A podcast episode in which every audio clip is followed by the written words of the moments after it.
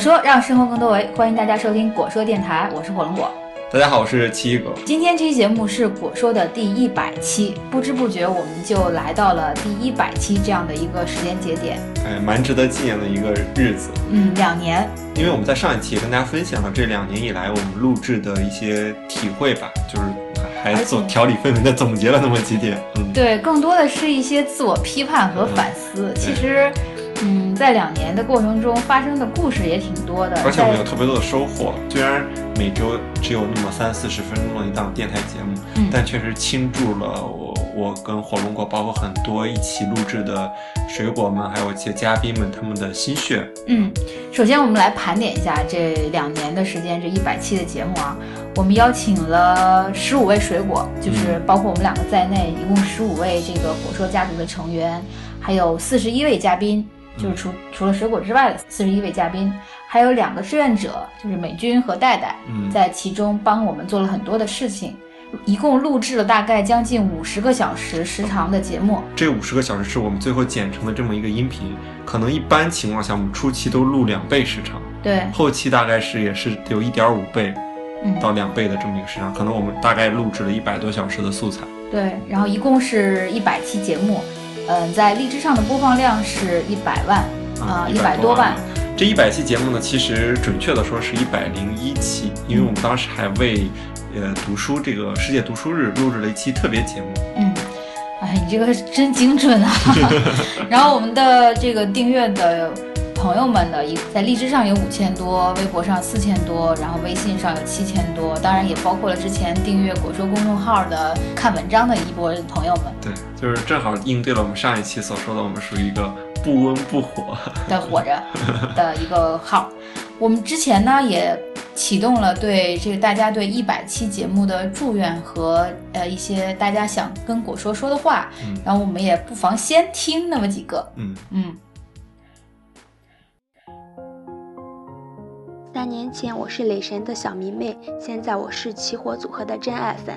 三年前我是没理想没计划、随波逐流的女孩子，现在我是有自己独立思想、为梦想拼搏进取、按部就班。勇往直前的女超人，一切改变和成长，只是因为遇到了果说。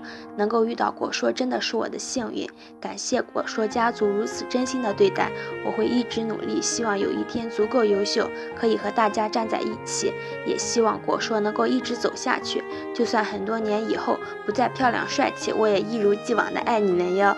我是修瑜，我在青岛，正在考研中，我会加油的。祝果说越来越好。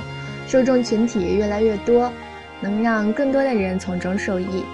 然后给果说提一个小小的建议：以后粉丝越来越多，其实可以举行一些线下的一些活动，在一些合适的地方，啊也可以和一些高校可能合作。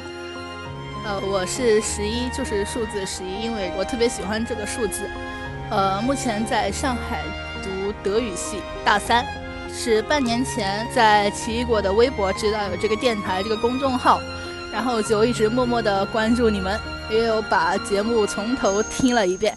然后你们这个节目特别好，没有什么建议，就是希望一直做下去。嗯，也希望你们一百期快乐。Hello，起火组合，我叫乔磊，来自安徽蚌埠。你们的每一期电台我都会听，有段子，有知识，学并快乐着。你们呢，请来的嘉宾呢，也都很有特色。当然了，你们二位也是，从专业到八卦，从国内到国外，从校园生活到职场，吃喝玩乐学样样俱全，真可谓听果说电台，品人生百态。每听完一期果说，就特别期待下一期，简直就是欲罢不能。谢谢你们的分享，谢谢你们每一期真诚的付出。最后，祝果说越办越好。嗯，起火组合越来越红，你们的公司也能做大做强，然后希望有一天能够见到起火组合。果说的水果们，我在宝岛台湾向大家问好。不知不觉，果说陪伴我们已经走过了许许多多的时光。每期节目都会由不同领域的人来讲述自己的故事，分享他们对于生活或是生命的感悟。在即将迎来第一百期节目之际，祝果说电台收视长虹，继续和我们分享启迪思维、碰撞思想的故事。感受到了满满的爱啊，满满的爱。每次有时候非常迷茫啊，或者是坚持不下去或者想放弃的时候，其实有些大家的支持，也是你会觉得又能打鸡血，能再录好多期。对，就是感觉好像做的一切都很值得了。那下面我们先简单分享一下自己的体会吧，就是整体的一个体会。就录制这一百期节目，对你来说，你自己最大的收获或者是感受是什么？可能最大的一个收获还是在于你坚持的一直在做一件事情。嗯，这样的话会让你有一种成就感，因为很少有时间你去坚持两年去做这么一件事情。对，而且算是一个标准化产出，就是你每周都要有这么一个产品出来啊，要跟大家分享一些内容。第二点，我觉得跟很多嘉宾，包括我们水果本身们之间的一些讨论，都会让我很有启发。所以你会觉得有时候录节目会很累，嗯，累的原因就在于你一直在思考，就脑细胞都死了，你一直在跟大家讨论，嗯，所以说它不是一个很轻松的一个过程。但是正是因为它没有那么轻松，所以说你会觉得收获还是蛮大的。嗯，然后我还有一个感受就是自己的表达能力是有提升的，嗯，特别是每次你从听第一期节目那个果说让生活更多维就能听出来变化，就前二十期基本上是不能听的状态，然后后面就越说越溜，然后有的时候说太快啊，可以发现口齿还是越来越清晰的，虽然还有的时候还有很多的这种连接词啊、口头禅啊，不可避免的就会剪掉，大家可能听不到，但是个人来感受的话，在跟别人。打交道的过程中，你的表达也会更加清楚。嗯，这其实也减轻了我们后期的压力。一开始的时候，我们录前十几、二十期的时候，每个人其实口头禅啊，或者是这种语句上的问题会特别特别多，嗯，剪辑起来就会特别特别痛苦。嗯，到后期我们剪起来就会相对来说比较顺畅一些。即使没有刻意练习，但是还是在不知不觉的练习中有了一些提升。嗯，然后再有一个就是从我们的嘉宾身上学到特别多东西。感觉很多我们访谈的嘉宾，之所以我们能够找到他们，是因为他们身上有着一种独特的吸引我们的地方。嗯，可能是他更加专注，可能是他做事的计划性和目的性更强，可能是他在坚持一件事的时候，他能够非常深入的坚持下去，而不顾别人怎么说。嗯，就是他们的一些品质，我觉得在交谈过程中能够给我们留下非常深刻的印象。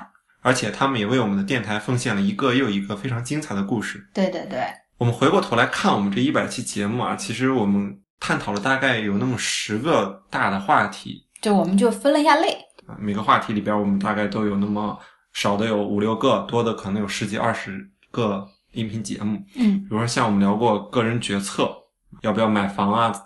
然后你不是一个没有故事的女同学。如果大学再重来一次会怎么样？就都是涉及到一些个人决策的。就是说，如果有一些让你重新反思做选择的过程，你会怎么重新选择？对，嗯。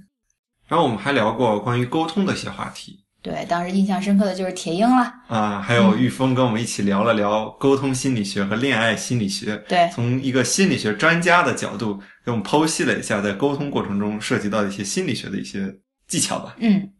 然后还有呢，就是我们比较擅长的读博士啊、留学啊，就是请到的一些在各个国家读博士的同学，比如英国、澳大利亚，然后还有美国，对，包括一些在读物理的，然后读这个人文社科的，还有毕不了业的，还有毕不了业的，就都有一些读博士的体会，就希望跟大家分享一些自己的真实感受。嗯，我们这里边聊的最大的一类，其实是有关于职业的选择。嗯，我觉得。我没有刻意的去设计，也可能是与我们水果家族正好都面临这么一个职业选择的一个关口有关系。对，都在思考这样的问题。对，我们大概讨论了有接近二十多期，甚至小三十期的这么一个职业选择的话题。嗯，比如说有数据科学家的这个生活状态，还有在美国大学当老师的状态。嗯，呃，还有这个在央视当记者是什么样的感受，以及去大公司还是小公司，一些职业理想。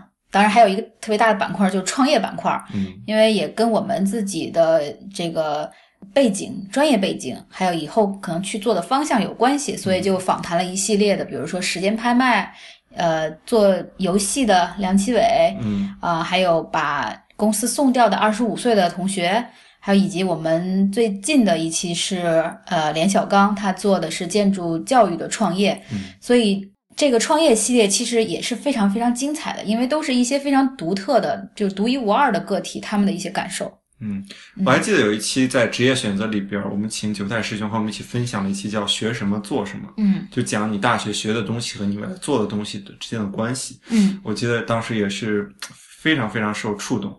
然后下一个系列呢，也是我们经常跟大家探讨读书和学习。其实我们感觉好像录了很多期读书的，但后来回过头来一看，好像也就三四期，就包括了那个特别的阅读体验，就回顾了一下那一年，二零一五那一年读了哪些书，嗯还有一些就跟死亡相关的书，叫《向死而生》这一期，嗯呃，以及我们最近的这个。无法隐藏的社会信号，就在跟别人交互的过程中，你会释放什么样的社会信号？嗯啊、就这些读书的节目，我觉得是算是一个导引吧，对你没有看过的书的一些导引。嗯，其实我们当时在果说的微信号上还发过一个系列，大概有那么十篇的书评，关于社会物理的，也是我们认为花了很大的时间和精力去精心打造的一个系列，嗯，算是对这个音频节目的一个补充。对。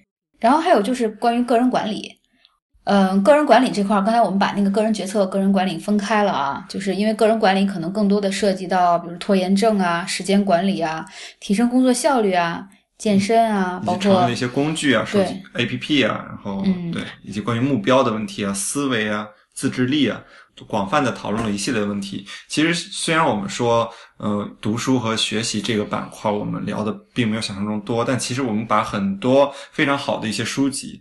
和一些观点都融合到了一些其他的一些栏目里边、分类里边吧。像其实这里边我们也讨论了很多很有意思的书中提到的一些观点、嗯做法。嗯再有一块儿呢，就是关于这个城市规划，就是也是我们专业背景下的一些专业人士的一些见解，嗯比如说这个城市交通的问题、拥堵问题怎么处理，是吧？住宅的问题，住宅的问题，就东北的房地产市场怎么样？包括我们聊过北京的房地产市场，嗯，要不要买房要？不要买房啊？嗯，对，现在看起来，如果当时听了我们节目，说不定你现在还是没买房，我不一定，说不定买了，还是应该会挺有收获的。希望你当时听了买了吧。然后还有一些我们基于自己的调研，嗯，跟大家的分享，联合办公什么的。嗯、再有呢，就是关于这个生活和娱乐这块儿。虽然是有有一些情况下是我们没什么好录的的时候凑数，然后凑出来，但是也有一些是我们精心刻意的去录制的一些娱乐专题。呃，现在其实回想起来，我们私下里有时候交流起来，发现当时录的这个生活娱乐类的，再从头听一听，还是非常非常的欢乐。对，我们不妨来听一小段儿。你知道对我来说哪部剧产生了对你可能《还珠格格》这么大影响力，就白看不应该是金庸的吧？不是小龙人你再猜，啊，好吧，呃，不是你给个提示嘛，方向。抗战类的。嗯，二十多集，八十年代拍的，然后老播老播，每过年的西游记 对，为什么？你不看上女国国王了？欢，我特别喜欢看《西游记》，西游记。那你喜欢看是看什么的？情节吧，就是那种。情节你都会背了呀？对啊，但你就会感觉哎，还珠格你也会背啊？对啊，不会。不会。大师兄，师傅被妖怪抓走了。二师兄，师傅被妖怪抓走了。其实我我对《西游记》印象最深就是女儿国那集，然后我经常会在我们家学女儿国国王说话那个语气。他有一个很经典的那个台词问唐僧，就是他让那个国师把唐僧带到他屋里嘛，然后说说什么？难道我在你眼里还算不得国宝吗？就那句，哇塞，简直了！我每次都都觉得那句话特别酥。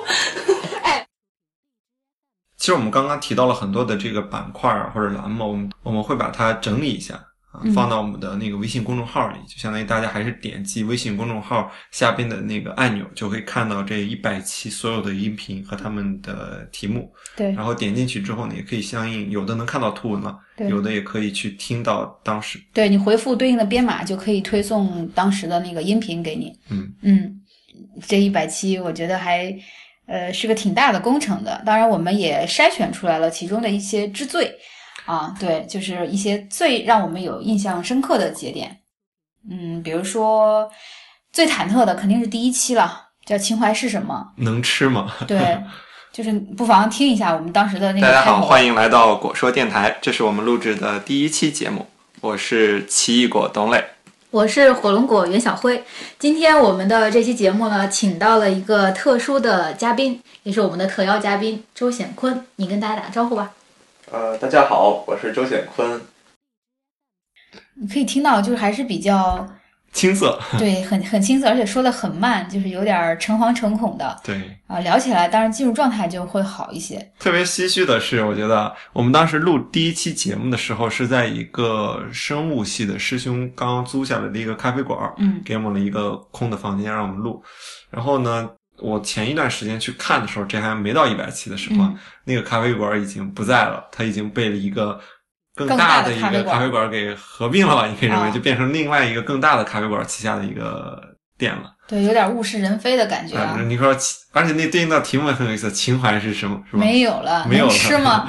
对，也不能不知道。嗯，而且过了一段时间，其实我们就有了自己的一个咖啡馆咖啡馆。于是呢，我们就录了一期节目，叫报告一个好消息，大家可以听一听，是我觉得最恶心的一期，就是我听不下去，浑身起鸡皮疙瘩。为什么呢？因为当时，呃，因为是不是这种谈话形式的，就是嗯我在这个电脑前录制的，结果就照着一段文字写好的文字，相当于是念有感情的朗诵了出来，然后来听一听火龙果的深情朗诵。果蔬电台的各位听众朋友，大家好，我是你们熟悉的火龙果。上期果说电台，我们跟九太师兄聊天，提到我们正在筹划的一件有意思的事儿，那就是我们决定开始运营一处线下空间。为什么会有这个想法呢？因为我们越来越发现，单纯通过网上的文字、图片，甚至是音频和视频，都很难跟大家开展有效的沟通和交流。而我们发现，其实我们很多的灵感、想法和成长中的感悟，都是来自于人与人之间面对面的沟通。之前果说举办过的几次线下活动就证明了这一点。在面对面的交流中，我们带着丰富的面部表情，活生生地出现在每个小伙伴面前，分享思考和经验，手把手地示范学习中的技巧，演示生活中的小窍门，大家都觉得收获很大。于是我们想，为什么不能把果说榨取知识、分享快乐的旅程放在一个专门的线下空间来实现呢？于是我们一拍即合，就决定了开始尝试运营这个线下空间，并给它取名叫做“果说沙龙”。嗯，当时我记得第一期最娱乐的这个节目，也是当时我配乐配了好多乐，就在里面这期节目里面穿插了好多配乐的，就叫《还珠格格们去哪儿了》。好，我们讨论了很多娱乐圈的八卦，就为什么那些《还珠格格》拍这个电视剧的那些女明星都火了，但是男的都没火。对，回头听起来，我觉得还是挺想听的。嗯嗯，最团结的一期，应该是我们当时很多水果还齐聚的一个时刻啊，就是在一四年年底年底的时候，我们一起去吃火锅，然后唱歌，对，吃着火锅唱着歌。然后唱完以后就录了一期叫《果说大拜年》，然后只有短短的两三分钟，但是是有每一个水果的声音。嗯，因为马上也要到新年了，大家不妨也再听一遍。果说大拜年，值此新年到来之际，火龙果祝大家红红火火；无花果祝大家爱情甜蜜，开花结果；雪莲果祝大家低盐、低糖、低脂肪，高分、高能、高回报；芒果祝大家不忙也能出成果；奇异果祝大家大力出奇迹；荔枝祝大家健康美丽不上火；枇杷果祝大家噼里啪啦有收获；榴莲祝大家好运连连，好梦甜甜。苹果祝大家平平安安，幸福多；西瓜祝大家交出一份顶呱呱的答卷，硕果累累；可可果祝大家生活甜美丝滑；人参果祝大家健康长寿；车厘子祝大家多吃樱桃，聪明可爱；椰果祝大家天天都有耶的事情发生；柠檬祝大家精神抖擞，萌萌哒；十二果祝大家多子多福，羊年大吉；果说家族祝大家。新年快乐！在这个过程中，其实火龙果和我一直在运营我们当时的那个咖啡馆嘛。对。所以说，我们当时也有很多的那种感受和心得。嗯。于是就有一期我们认为最有体会的一期节目。对，叫运营一个店是一种怎样的体验？就是因为我们平常其实挺多人说挺多，然后做挺少的，但这个就是做挺多，说的没有做的多。嗯。啊，所以说出来会很有干货，而且会非常的都是切身的经验啊。对。你还记不记得有一期特别励志的，就是铁英的一期？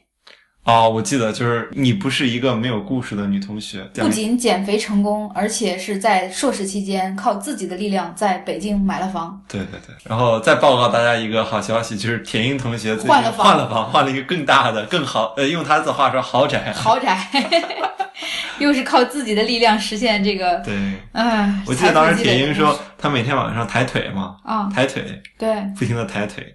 那么什么样的事情你才能坚持呢？越简单越好，the less is more。嗯嗯，对吧？所以呢，我就在想，我就挖准一个动作，我就每天做它二百下，或者做它一百下，然后我就坚持这一个动作，别的我不想了。嗯，不停的抬腿，对，他就做这一个动作，重复很多次。你看，一个一个事情重复很多次，也就成了专家。嗯嗯，你说到这个励志了。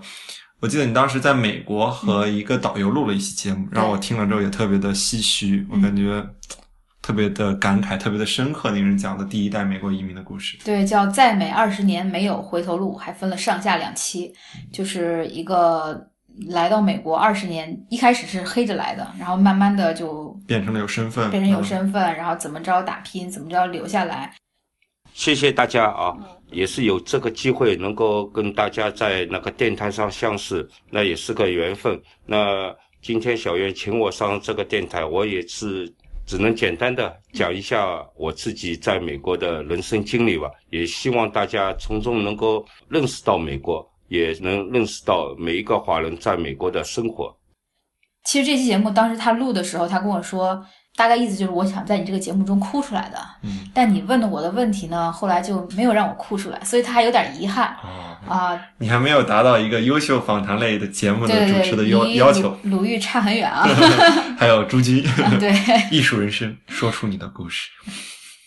然后说到这个比较实用的啊，我想到这个玉峰老师，就是你说最适合做一款节目叫寓教于乐的一个。心理学教授，我们认识的最年轻的教授了。对他现在去了西安交大，他给我们聊了一期叫《恋爱心理学》，然后其中提到的一些技巧和一些原理都非常的简单、直接、有力量。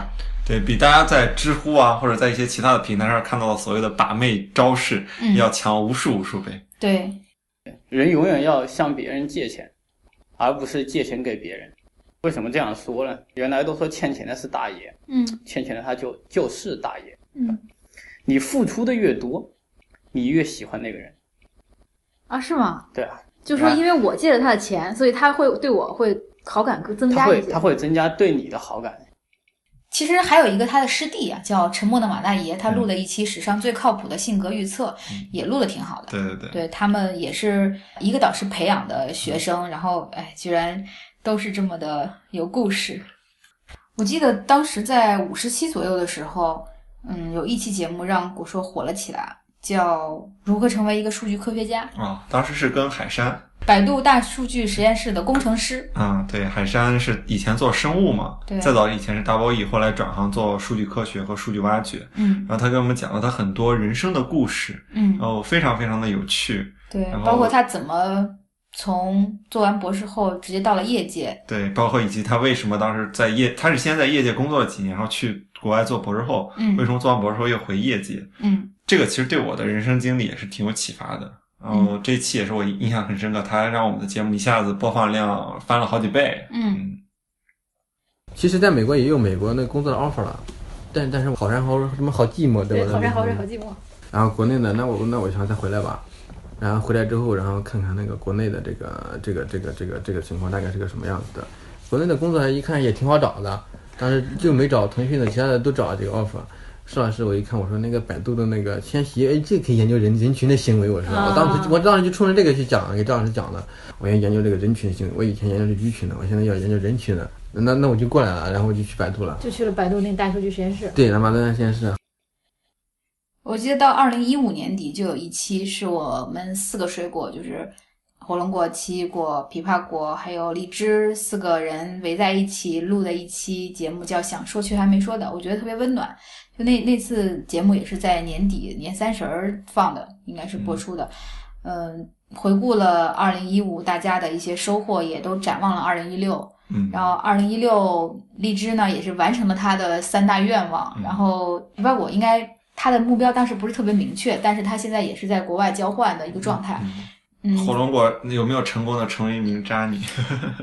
呃，我觉得要洒脱一些吧，比以前更洒脱一些。然后奇异果呢，也是完成了一些他当时想要完成的事情。对，嗯，我记得当时我们还特地买了很多的吃的喝的，边吃边聊，就特别有一种过年的气氛，什么瓜子儿啊，然后橘子什么的。当然，还有一期比较伤感的，就是叫“离家出走是一种怎样的体验”。那是过年之后嘛，二零一六刚开始的时候。对，我记得这期节目就是家长们听了以后都很伤心，说你们怎么都这么不懂事儿啊！我还遭到了批判。他他，然后我家长还说这个奇异果比火龙果懂事儿。然后就是有两代人之间很明显的一种冲突和隔阂。对，但其实后来觉得都不是什么很强烈的冲突，大家的目标其实都比较一致。嗯，应该相互去理解，是吧？嗯。然后后来再后来，我们就聊了很多期关于目标怎么确立啊，不可替代性怎么建立啊，嗯，这些节目我觉得大家还是挺受挺受大家欢迎的，而且当时我们配了一些图文。嗯嗯。其实中间我们还策划一期特别节目，就是讲这个职业选择。嗯。我们找了好多类似于在职场上工作了几年的这种前辈。呃，记得其中有一期，我记得是大热天，我们跑到了石景山。嗯。去找呃一位孵化器的创业者，对，然后他在跟我们聊他大公司、小公司，甚至政府都做过，他这么一步一步的去想自己未来要做什么，他应该选择什么样一条道路。嗯，是那天是挺热的，而且还没有空调，对，在吹着电扇，为了没有为了录音节目，我们电扇都没有吹，对，我们就在流着汗，在汗流浃背的录了那么一期节目。嗯，而且中午吃的是盒饭，我印象对，我记得还有一期就是我们。一起去上海调研，就是调研联合办公空间和当时的众创空间这个概念，当时都还没有兴起。我们去走了很多地方，然后也看了很多东西，然后结合这些体会和感受，录制了叫《联合办公上海行》啊，也是非常专业的一期。而且特别巧，因为在录这期节目之前，我记得我们刚刚抓了那个 IT 橘子的数据嘛，投融资数据，然后正好去到的那个地方，非常巧的就是看到了 IT 橘子的那个在上海的办公室。对，然后我们还去跟他们聊了一下，就人生充满了一些非常巧合的东西。就我刚抓完你们的数据，我今天就来到了你们面前。对，所以刚才我们跟大家分享了大概有十几个特别有印象的这个节点，都是我们在录制节目中的一些之最。其实我们在录制节目的过程中，还有一些是大家不知道的，就有一些是重录的，有一些节目是我们。就是录了一遍，然后觉得不好，然后重新录的。比如说像那个那些年欲罢不能的阅读体验，嗯，当时是为什么就觉得第一遍好像不太好，效果。聊的其实不光是这一期了，我们好多期节目都这样重新来了一遍。有的时候是因为节目效果不太好，有的时候是设备出了问题，对，就导致没有录上。讲两遍，你知道在讲第二遍的时候，那个热情已经少了很多。对，比如说我们有一期讲美国囧事，就是因为。我当时跟火龙果远程连线，我们那个设备出了点问题，第一遍录的很嗨，效果特别好，然后突然发现没录上，对，重新来了一遍。大家听到的那个热情劲儿可能已经打了折扣，然后当然还有一些就是录了没播的，啊，对，就是我们一开始说，哎，这个选题还行，人就录，录完以后觉得好像不是特别的理想，对，剪起来感觉就不是特别好，然后我们当时也是要求比较高嘛。就觉得那还不如不播。对，比如有一期叫“简单快速学编程”，我们可以给大家听一点。那么，首先想问你一个问题是：为什么想学编程呢？首先，第一个我也谈不上是成才啊，自学是肯定的，但成才是远远达那个达不到的。然后，至于为什么想学，其实特别简单的动因就是当时觉得别人做出来的东西特别的酷炫。年轻嘛，那时候年少无知，就特别想，哎，我什么时候也能做出那么酷炫的东西就好了。然后就开始一步步，那个从坑里开始爬进去又爬出来的。当然，这个是我们回顾的一个感受了。我们想也再听一下我们的这个朋友们，这是我们朋友们给我们发来什么样的反馈。嗯。果说的朋友们，大家好，我是杜鹃，来自云南昆明。时间呢过得很快，果树竟然有两年了。我记得果树差不多开播的时候，我才刚毕业，然后刚刚走入工作岗位上。我很喜欢果树当中提到的生活中自我能力提升的介绍和求学教育探讨的这两方面的节目。每次我在生活中有心情压抑的时刻。然后我就会来听这两方面的节目，每次听完呢，我都会有很多的收获。最重要的是，听完会让自己慢慢的冷静下来，慢慢学会不要带有任何情绪的，去思索自己的未来的出路，还有自己所做的每一件事的决定。但我希望，就是如果说能够出一本书面文稿啊之类的，就太好了。然后自己可以私下自己再琢磨琢磨那些具有很多科技含量的那些信息或者是知识。最后呢，希望果说越办。办越好，越办越强，嗯，能够在以后的日子里面更多维、更丰富。还有一点就是，果说有一期节目是小慧姐的博士毕业演讲，哎，希望也能够早点听到奇异果的毕业演讲。你们都是很有才华的人，也是我心目中特别特别敬佩的人。希望你们早日成为自己心目当中想成为的那一类人。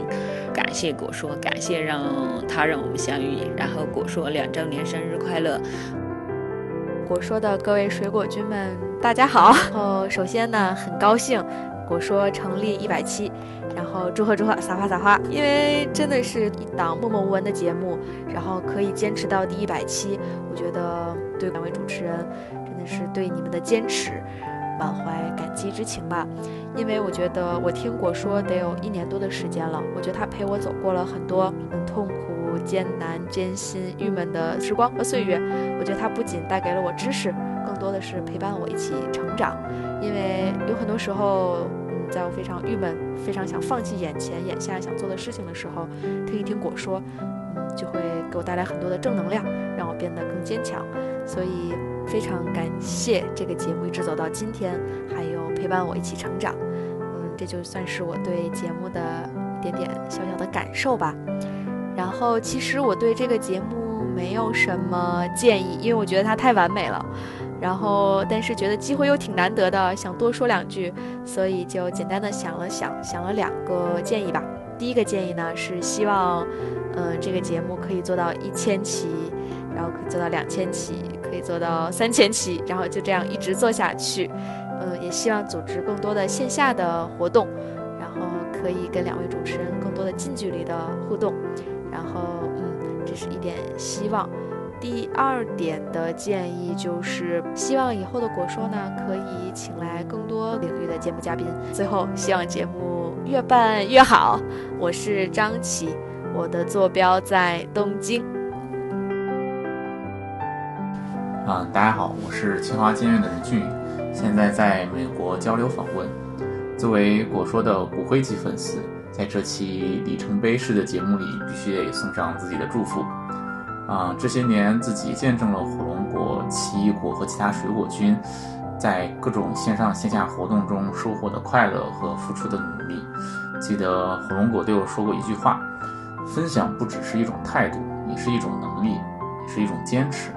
水果君们在忙碌的日子里，为了大家带来定期带来果说的节目，真的特别特别的辛苦。啊，在这里跟各位水果君说一声，你们辛苦了。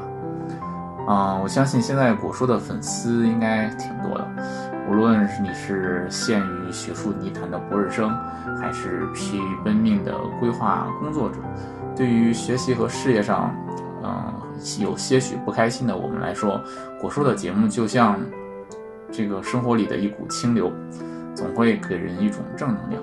我觉得这远比知识本身要重要，因为他们的这种分享和坚持，会让你觉得不断的去学习，不断去提高自己，然后与大家共享你的思想，是一件多么快乐的事情。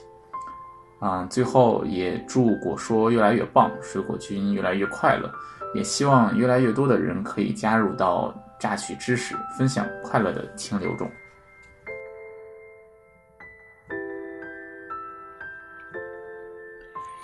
然后，当然，在这一百期的节目中，我们也存在很多的缺点和不足。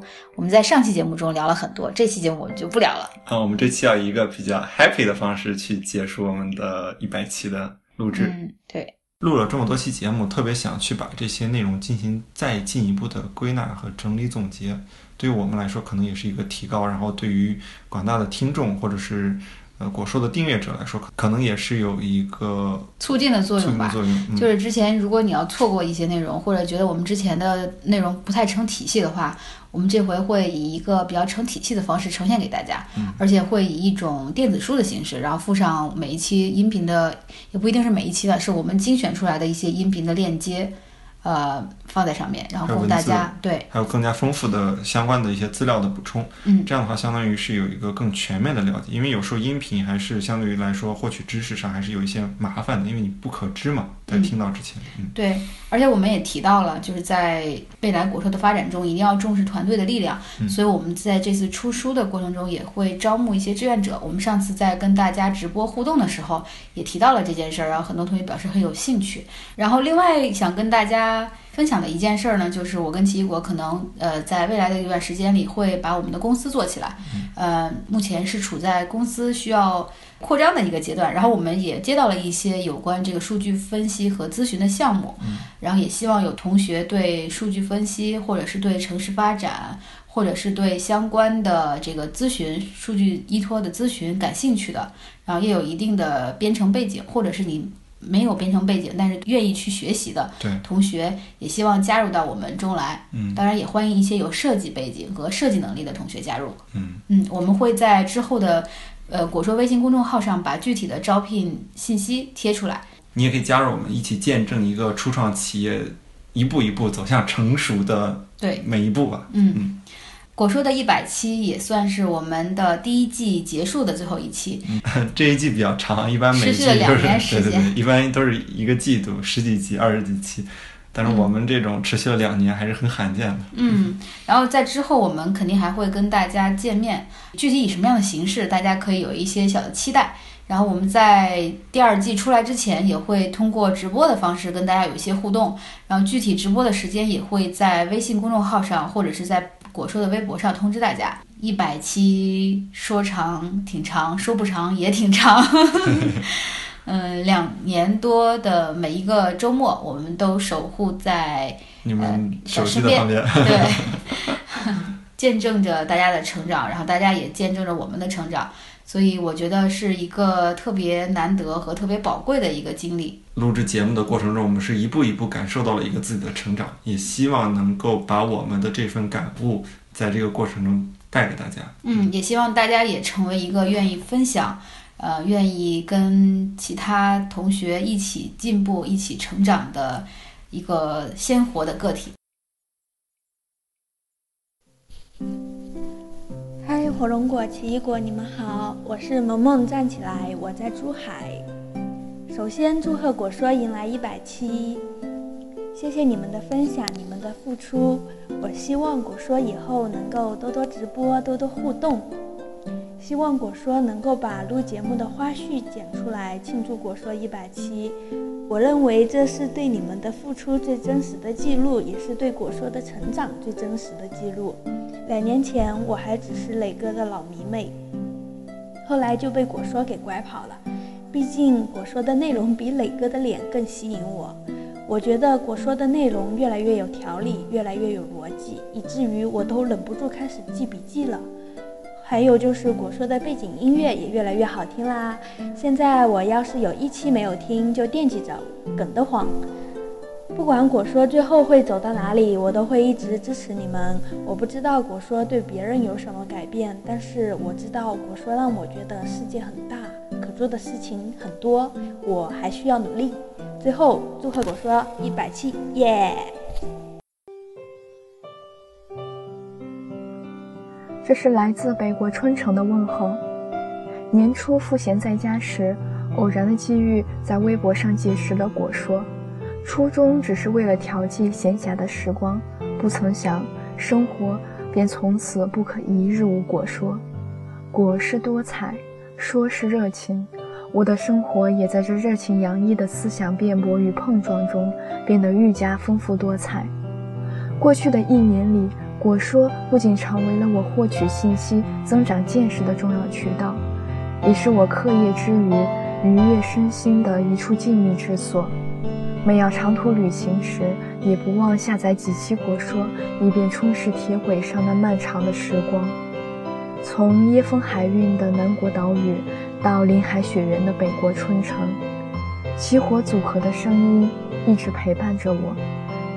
在我毕业答辩前，为了修改论文而抓狂的漫漫长夜里，在我因为文词枯竭而无法按时提交翻译任务的惆怅岁月里，果说总能够给予我最及时的灵感和鼓励。它像是挚友一般。无论我是在巅峰，还是在低谷，亦或是在迷茫徘徊、不知未来之向何方的十字路口，果说的陪伴永远在那里，不离不弃。两只水果连接了千千万个小宇宙，在果说，我看到了和我一样对未来的一切焦虑却又执着的不肯言弃的众生，发出炙热的、生生不息的光。我也因此而获得了更加强大的对抗凶顽世界的力量。经文果说要开拓更加广阔的事业领域，作为忠实的果粉，必不可少的一定要献上一份微薄之力。最后，祝愿远在大洋彼岸的火龙果工作顺利，也希望还在帝都与雾霾做斗争的奇异果，一定要保重身体。果树的过去里一直有我的身影，果树的未来我也一定会奉陪到底。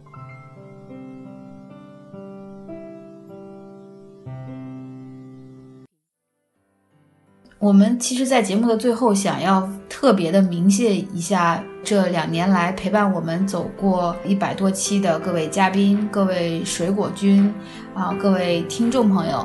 嗯，是你们的参与、你们的帮助，然后还有各位听众，特别是你们的支持，能够让我们这一季能够一直坚持一百期。嗯，我说让生活更多维，然后期待我们在下一季再见。大家再见。